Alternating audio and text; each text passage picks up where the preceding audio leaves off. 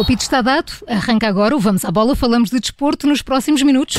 Miguel Viterbo Dias, bom dia, quais são os destaques? Bom dia, Portugal joga hoje o último teste antes do início do Campeonato da Europa, é frente a Israel e vai ser jogado em Alvalade. Isto quando a seleção espanhola vai vendo crescer os números de infectados com Covid-19. Ainda nas seleções, a Copa América vai jogar-se e vai contar com o Brasil, apesar dos jogadores serem contra. Vamos ainda às modalidades, isto porque o clube de Ricardinho e Bruno Coelho, campeão de futsal, desceu à segunda divisão. E começamos este Vamos à Bola pela Seleção Nacional que entra hoje em campo para o último teste antes do início do Campeonato da Europa.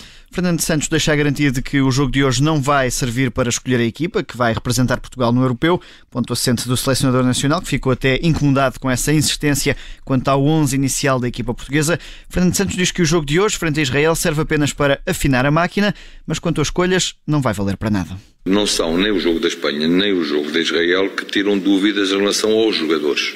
Se essa era a questão, então zero que não valem para nada. Se vocês acham que a questão é que os outros que apresentei, ou com a Espanha, ou amanhã, não sei o que, tem alguma coisa a ver com a Hungria, tem zero.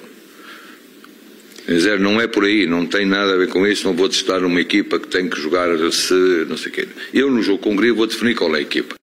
Fernando Santos a dar conta de que eh, este jogo não vai ter influência na escolha do 11 inicial para a Hungria. Já sobre a vacinação da equipa nacional, o médio Ruben Neves diz que se sente protegido no estágio de equipa das quinas, mas sublinha o apelo aos jogadores e membros da equipa para se manterem protegidos quanto ao vírus. Temos, temos, temos nos comportado exemplarmente, uh, sabemos o que temos de, de fazer, infelizmente já já andamos nisto há bastante tempo para saber os cuidados que temos de ter e não vamos, isso não vai, não vai mudar por causa de, do caso do, Busquets ou das vacinações. Todos vamos, vamos cumprir o protocolo e todos vamos nos proteger o máximo possível. Sentimos-nos extremamente seguros na, na seleção devido uh, à segurança que a equipa médica nos dá também. Portanto, vamos continuar a, a agir da mesma forma. Rubén Neves, em entrevista à RTP, na divisão deste jogo frente a Israel. Portugal tem hoje esse último jogo de preparação. Está marcado para as 7h45 da tarde no estádio de Alvalade. E Miguel, na seleção espanhola, cresce o número de jogadores infectados com Covid-19. Agora é Diego Llorente, também testou positivo à Covid-19. A confirmação foi dada pela Real Federação Espanhola de Futebol, em comunicado à imprensa. É o segundo caso na equipa de Espanha, depois de Sérgio Busquets ter testado positivo dois dias depois do particular com Portugal, o que deixou também a Seleção Nacional de sobreaviso. Ora, agora Llorente é mais uma baixa nos convocados da Seleção de Espanha. A Seleção Espanhola que tem uma bolha de quatro jogadores que estão a treinar à parte do restante grupo, para o caso de terem que substituir infectados. A Federação Espanhola diz ainda que este grupo paralelo pode crescer em caso de necessidade. Para já são dois os jogadores que vão ter que ser substituídos no lote de atletas que vão representar o país no Euro 2020. A Espanha que está integrada no grupo E, juntamente com a Polónia, de Paulo Sousa, a Eslováquia e também a Suécia. A Suécia que já tem também dois casos positivos do novo coronavírus. E continuamos entre seleções, mas agora, na Copa América, a seleção brasileira decidiu jogar a competição.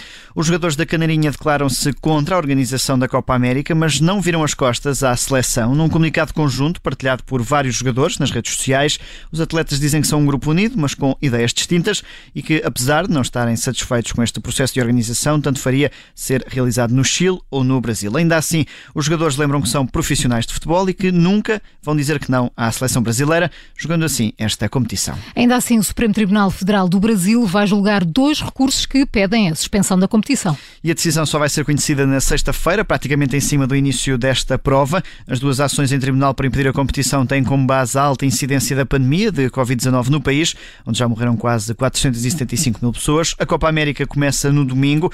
A organização deste evento tem sido motivo de polémica e o Ministro da Saúde brasileiro esteve na Comissão Parlamentar de Inquérito à gestão da pandemia por parte do governo. Marcelo Queiroga garante que a Copa América não traz riscos adicionais para os brasileiros.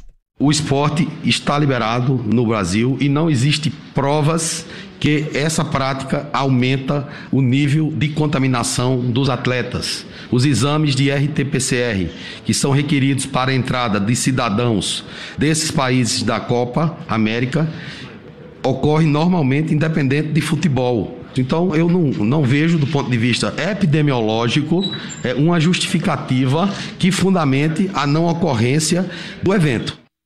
Marcelo Queiroga, o Ministro da Saúde brasileiro, em resposta aos deputados no Parlamento Brasileiro sobre esta organização da Copa América. E no mercado de transferências, Bruno Lage foi fotografado junto ao estádio daquele que pode ser o próximo clube que vai representar. Está próximo de ser oficializado como novo treinador do Wolverhampton. O antigo técnico do Benfica foi fotografado junto ao estádio do Wolves. O técnico português de 45 anos prepara-se assim para voltar ao ativo depois de ter deixado o Clube da Luz no verão do ano passado.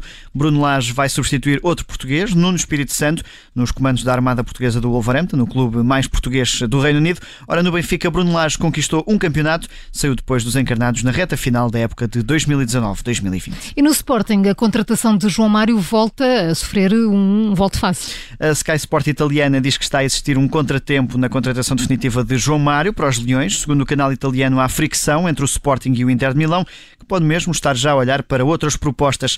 Isto porque o Inter pede um valor entre os 8 e os 10 milhões de euros, mas o Sporting quer garantir o médio por um valor mais baixo, o que pode levar o clube italiano a olhar para as propostas do clube francês Nice ou dos espanhóis do Villarreal, que também já têm demonstrado interesse em João Mário nas últimas semanas. E no ciclismo, João Almeida diz que o circuito dos Jogos Olímpicos é de dificuldade acrescida. Sem surpresas, João Almeida está convocado para representar a equipa nacional nos Jogos Olímpicos de Tóquio para as provas de ciclismo de fundo e também de contrarrelógio.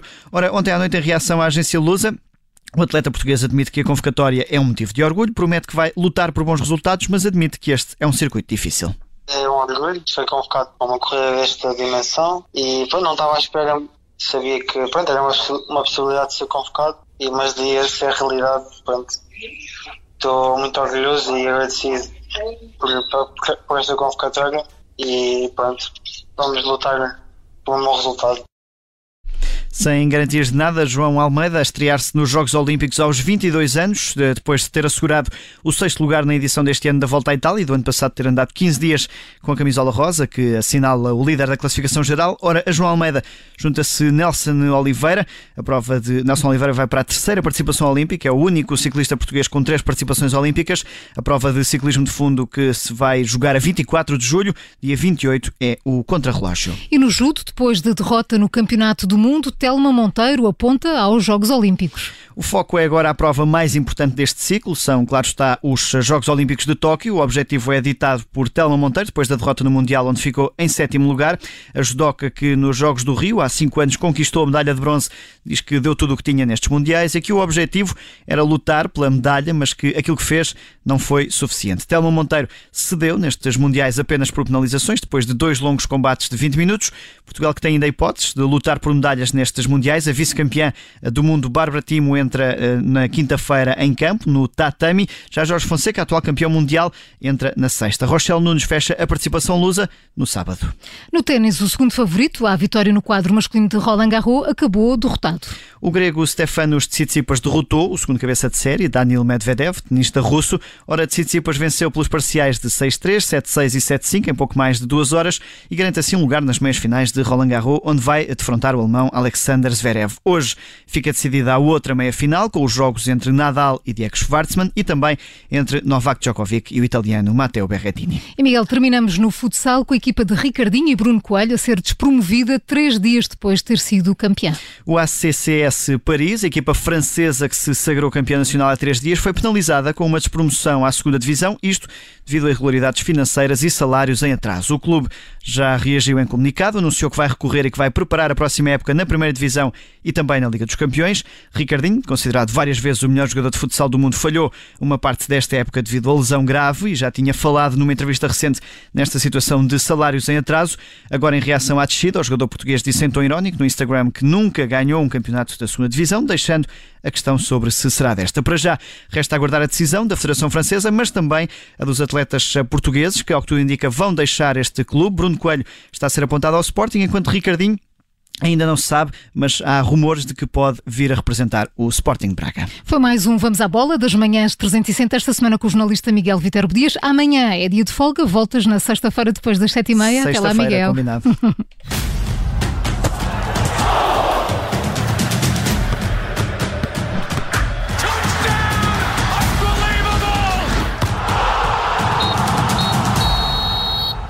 Rádio Observador.